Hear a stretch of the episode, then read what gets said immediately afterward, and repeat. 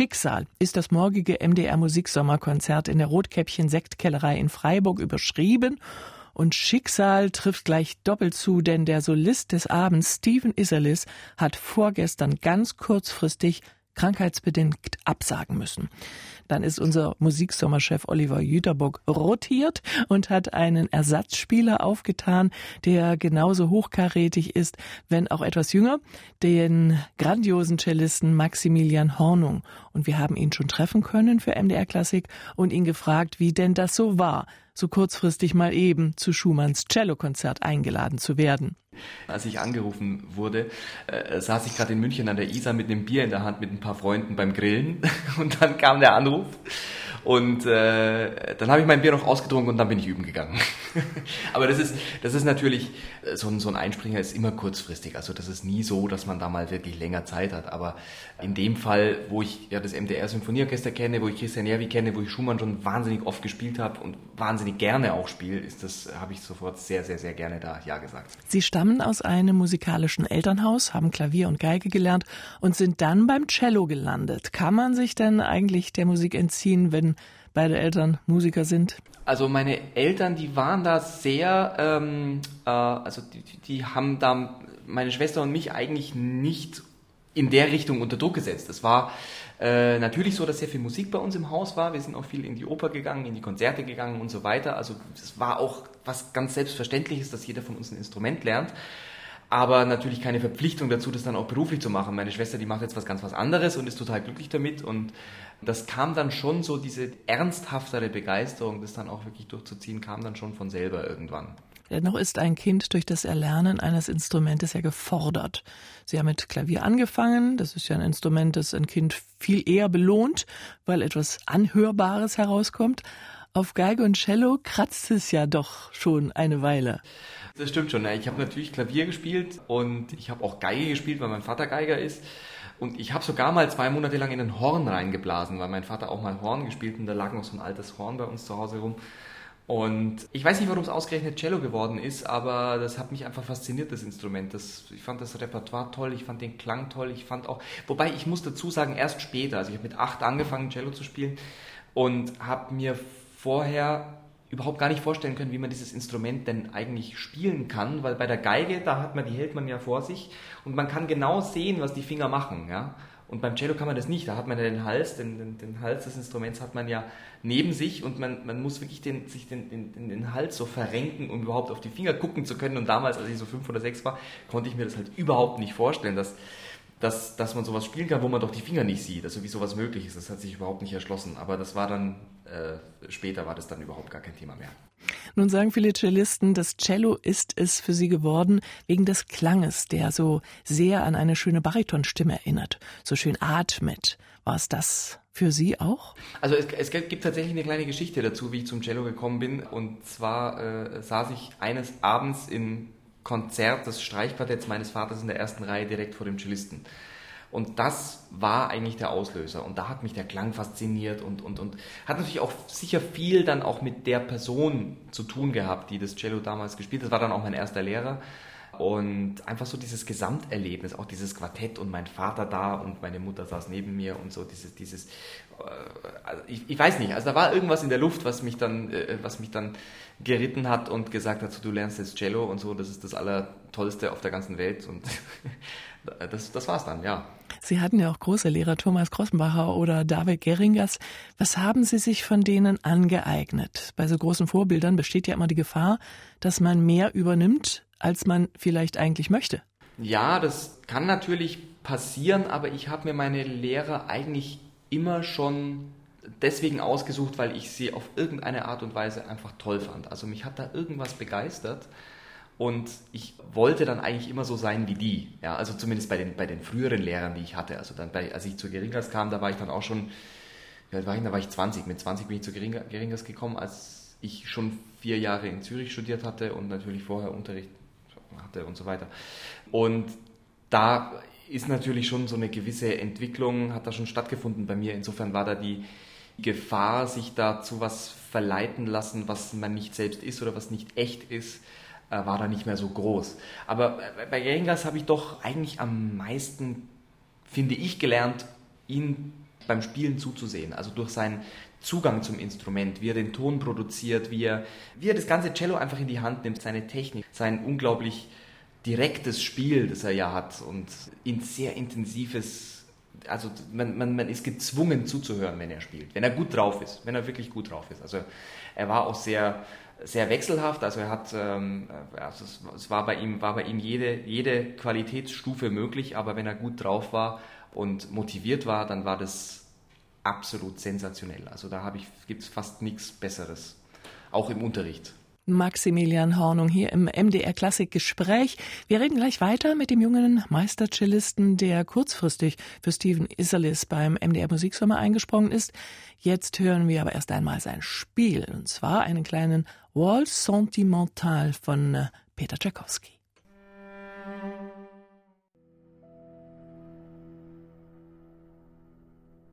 Maximilian Hornung und Nicholas Rimmer spielten Peter Tschaikowski.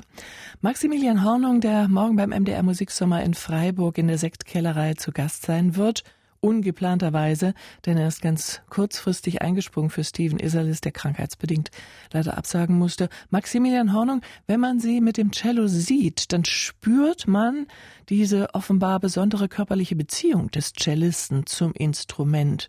Da ist nicht diese Distanz wie beim Klavier oder bei Blasinstrumenten. Ähm, ja, man muss es umarmen. Man muss es einfach, man muss es einfach lieb haben.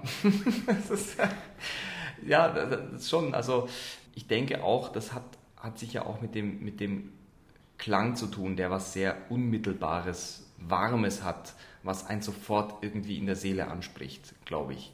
Und insofern es ist ja bei einem Streichinstrument ganz generell, nicht nur beim Cello so, dass, es, dass man mit dem Instrument selber, also mit dem speziellen Instrument, das man hat, ja auch sich weiterentwickelt. Man wächst gemeinsam. Ja? Man stellt sich gemeinsam den Herausforderungen und, und meistert die. Und das ist unglaublich toll. Das ist, kann bei einem, bei einem Klavier, glaube ich, oder bei einem Blasinstrument ist das, ist das weniger so, dass man so wirklich diesen direkten Kontakt pflegen muss über Jahre, Jahrzehnte hinweg mit dem ein und demselben Instrument, weil einfach die Facetten so gigantisch sind, dass man sehr, sehr, sehr lang braucht, um wirklich alles rauszukitzeln, falls man überhaupt an den Punkt kommt, dass man mal wirklich sich komplett auskennt auf dem Instrument. Also das wird wahrscheinlich nie der Fall sein. Von Sängern sagt man ja immer, sie beginnen erst so richtig die Laufbahn, wenn sie ausgewachsen sind, also mit 18 bis 20 etwa, wenn sich bei den Stimmbändern nichts mehr tut. Sie sind mit 16 sozusagen von der Schule weg und mit dem Cello durchgebrannt im übertragenen Sinne. Ist man als Instrumentalist zeitiger so weit, dass man sagt, das ist es? Nee, man ist nie fertig. Also man zweifelt immer und man ist auch nie so weit, dass man sagt, so jetzt kann ich das. Also das, es geht immer, es geht immer wieder von nach dem Spiel ist vor dem Spiel, es ist wie beim Fußball. Also die Karten sind immer neu gemischt und man, man, man lernt auch zum Glück nie aus. Also oder, oder sagen wir mal so, die Entwicklung geht immer weiter. Es verändert sich und so, mal zum Guten, mal zum Schlechten, ja, meistens zum Guten, also es ist meistens. Und ähm, ja, also es, es ist eigentlich, eigentlich für mich, ich persönlich empfinde eigentlich jedes Konzert, das ich spiele, empfinde ich eigentlich so als ein als einen Schritt nach vorne, den man macht. Also so auch so im eigenen Können für sich selber. Also jedes, jedes Konzert ist eigentlich wie so eine, ja, wie so ein, wie so ein Testlauf für das jeweils nächste eigentlich, kann man, kann man sagen. Also ich finde, ich lerne, ich lerne in Konzerten mit Abstand das meiste. Viel mehr als beim Üben zu Hause oder in jeder Stunde, die ich gehabt habe. Vor einiger Zeit haben Sie einen Posten inne gehabt, nachdem sich viele gestreckt hätten und froh gewesen wären, ihn zu haben. Sie waren Solocellist beim Sinfonieorchester des Bayerischen Rundfunks. Für viele wäre das ein Posten auf Lebenszeit gewesen. Sie haben nach vier Jahren gesagt, irgendwie reicht mir das nicht. Das ist lustig. Ich bin jetzt schon länger aus dem Orchester draußen, als ich überhaupt drin war. Und, und ich werde immer noch gefragt. Also ich war von 2009 bis 2013 dort, also beim, beim Symphonieorchester des Bayerischen Rundfunks, so ist der, der offizielle Name des Orchesters. Und es war natürlich schon eine fantastische Zeit. Also ich habe da tolle Sachen spielen können, das ganze symphonische Repertoire rauf und runter mit den besten Dirigenten unserer Zeit. Und das war für mich wirklich nochmal eine ganz andere Facette oder nochmal ein neuer, äh, neuer Input im Leben eines Musikers. Bei mir war es dann doch so, dass, es, dass, dass ich wahrscheinlich doch zu früh ins Orchester gekommen bin weil ich saß dann irgendwann mit Mitte 20, saß ich dann da auf dem Stuhl, nachdem ich schon vier Jahre Orchester gespielt habe, saß ich dann da und habe mir gedacht, das kann doch noch nicht, das kann doch nicht alles gewesen sein. Ja? Ich bin ja noch immer, ich bin in einem Alter, wo andere anfangen zu studieren, ja, also im, im schlechtesten Fall oder gerade ihr Studium abschließen und, und, und plag mich da schon irgendwie mit solchen, mit solchen idealistischen Problemen rum und so weil ich mir einfach das nicht vorstellen konnte, was passiert jetzt noch als nächstes? Soll ich jetzt die nächsten 40 Jahre da sitzen bis zur, bis zur Pensionierung oder, oder was? Also das war, ich, ich war noch nicht angekommen. Und ich habe das dann auch erstmal auf Probe versucht. Also ich bin erstmal, ich habe, äh, bin erstmal für ein Jahr raus, also mit, mit der Option, dann nach einem Jahr sagen zu können, ich komme wieder oder halt eben nicht. Und natürlich war ein Jahr weg zu sein irgendwie zu früh, um da was sagen zu können. Aber das aus dem einen Jahr wurden dann zwei und dann drei und heute sind es schon fünf Jahre, dass ich weg bin. Und äh, meine alte Stelle ist immer noch frei, leider. Äh, leider fürs Orchester, weil die brauchen eigentlich dringend jemanden da vorne.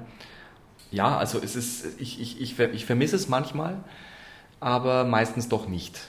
Weil es sieht von außen, glaube ich, doch ein bisschen glitzernder aus, als es dann von innen auf Dauer, vor allem wenn man es wirklich von innen sehr, sehr, sehr gut kennt und eigentlich fast jede Woche hat, dann doch ein bisschen anders aus. Vielleicht war ja da auch im Hinterkopf, dass das Cello wie kaum ein anderes Instrument von den Komponisten geliebt wurde. Keine Epoche, kaum ein Komponist, der nicht fürs Cello geschrieben hätte.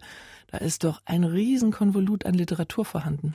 Sensationell, sensationell. Also man hat wirklich aus jeder Epoche absolute Meisterwerke.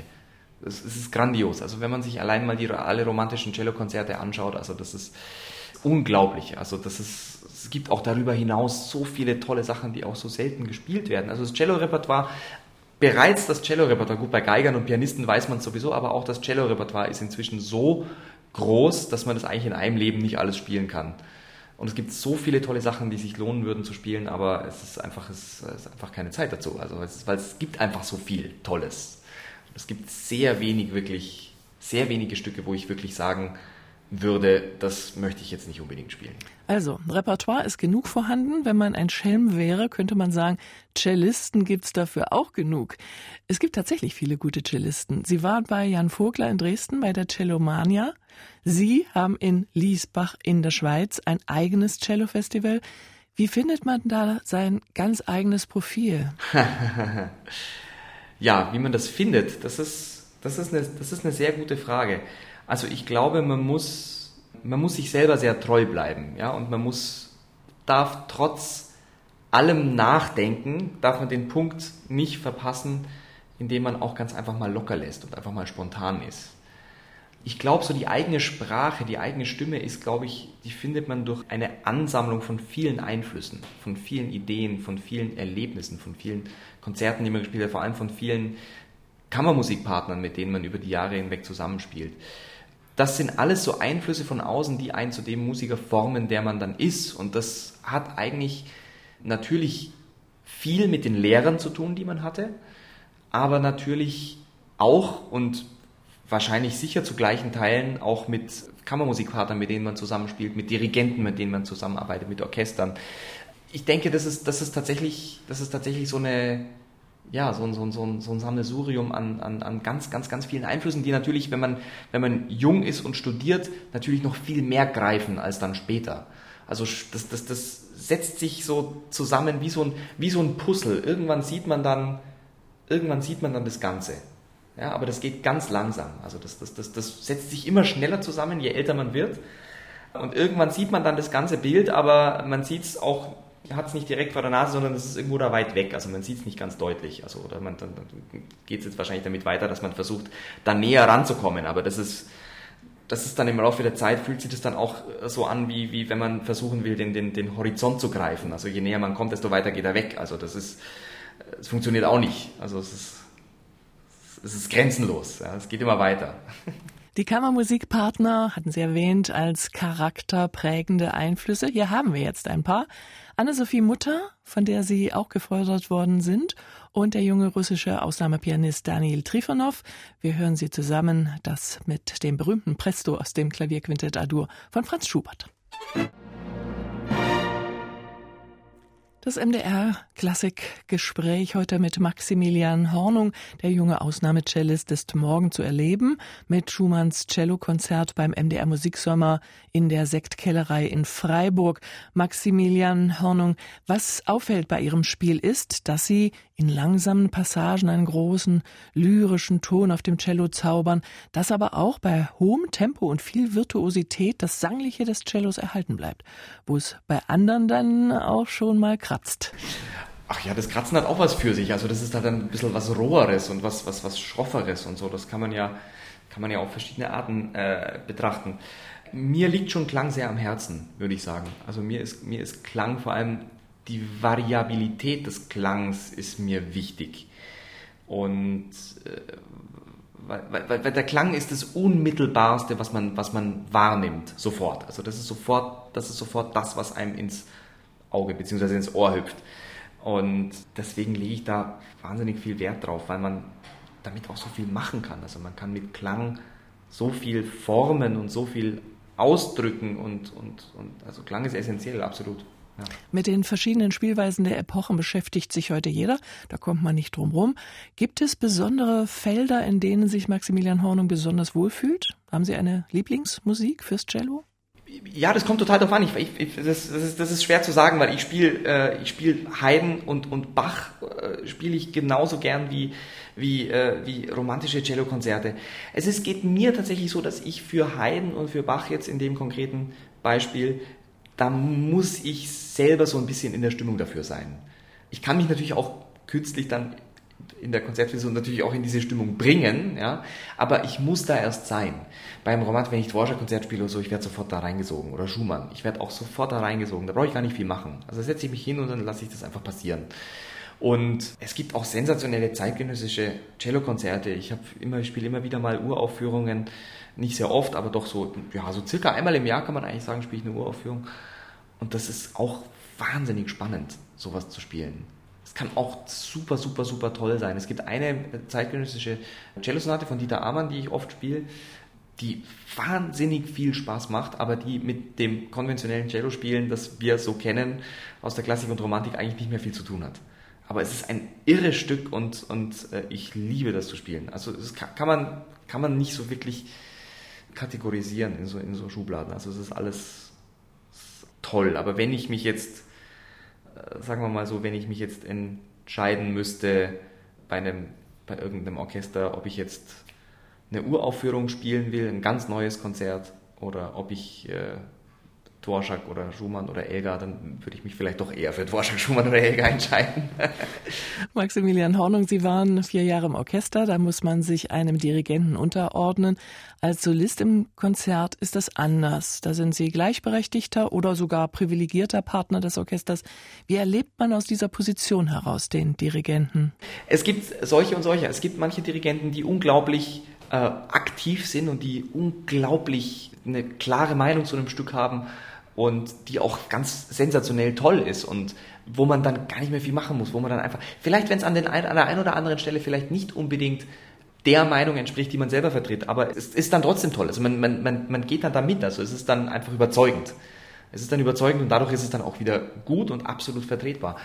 Und dann gibt es Dirigenten, die sich so vollkommen auf den Solisten stürzen, wo man dann wirklich, wo man dann eigentlich als Solist dann so halb den Dirigenten spielt und eigentlich als Solist dann irgendwann anfangen muss, die Probe zu leiten. Das ist natürlich dann immer sehr unangenehm, weil, weil das ja eigentlich nicht die Funktion ist und dann fühlt man sich immer so immer irgendwo zwischen den Stühlen sitzen und so. Das ist, das ist nicht so, nicht, nicht so schön, aber, aber das, das, das, das kann auch passieren. Aber am Schluss, im Endeffekt, ist es eigentlich, machen wir alle Kammermusik. Also, obwohl wir 80 Leute auf der Bühne sind, aber es ist trotzdem Kammermusik, inklusive des Dirigenten der ist auch Teil dieses Kammermusikensembles.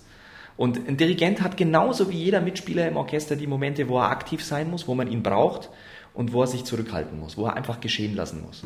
Und das immer dieses, dieses Wechselspiel, das ist, ähm, ja, das, das, das funktioniert nur durch kammermusikalische Strukturen, also sprich zu wissen, was ist da los, was Ohren auf, der Hauptstimme folgen, wissen, zu welchem Zeitpunkt man welche Funktion hat in dem Ganzen und so weiter. Das ist, ja, ist nur Kammermusik der Cellist Maximilian Hornung hier bei uns im MDR Klassikgespräch.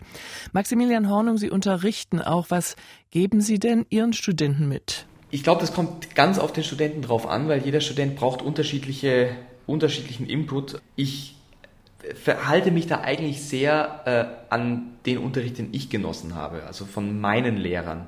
Also das ist eigentlich, natürlich ist es nicht, natürlich kann ich das nicht verpauschalisieren für meine Studenten, natürlich äh, muss man das individuell anpassen, aber ich denke doch, weil ich die drei Lehrer, die ich hatte, waren für mich Riesenvorbilder, von denen ich so viel gelernt habe, die ich auch heute immer noch mal anrufe und nach, äh, äh nach einer Meinung frage und so. Also die haben für mich wirklich, äh, wirklich so, so, so, so, ja, wirklich so einen sehr, sehr, sehr, sehr wichtigen Status in meiner ganzen Entwicklung äh, gehabt und haben sie immer noch.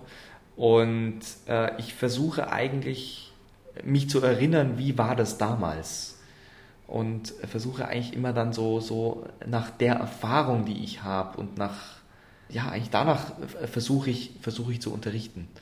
Ich finde es einfach auch ganz toll, manchmal, wenn ich an einem gewissen Punkt bei einem Studenten nicht weiter weiß, äh, finde ich das wahnsinnig spannend, sich mal wirklich Gedanken darüber zu machen, wo liegt eigentlich das Problem und was kann er tun, dass es dann besser wird.